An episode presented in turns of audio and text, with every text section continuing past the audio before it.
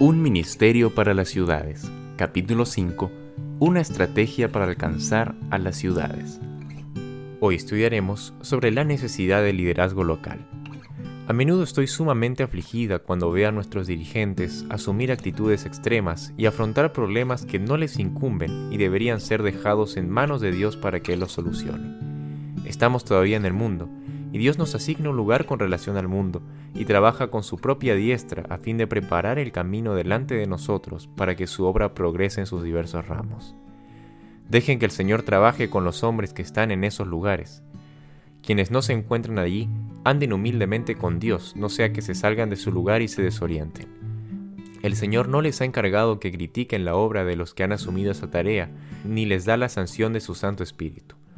Muchos actúan de acuerdo con su propio juicio humano y, celosamente, tratan de arreglar cosas que Dios no ha colocado en sus manos. Mientras estemos en el mundo, hemos de realizar una obra especial por el mundo. El mensaje de amonestación ha de ir a todos los países, las lenguas y los pueblos.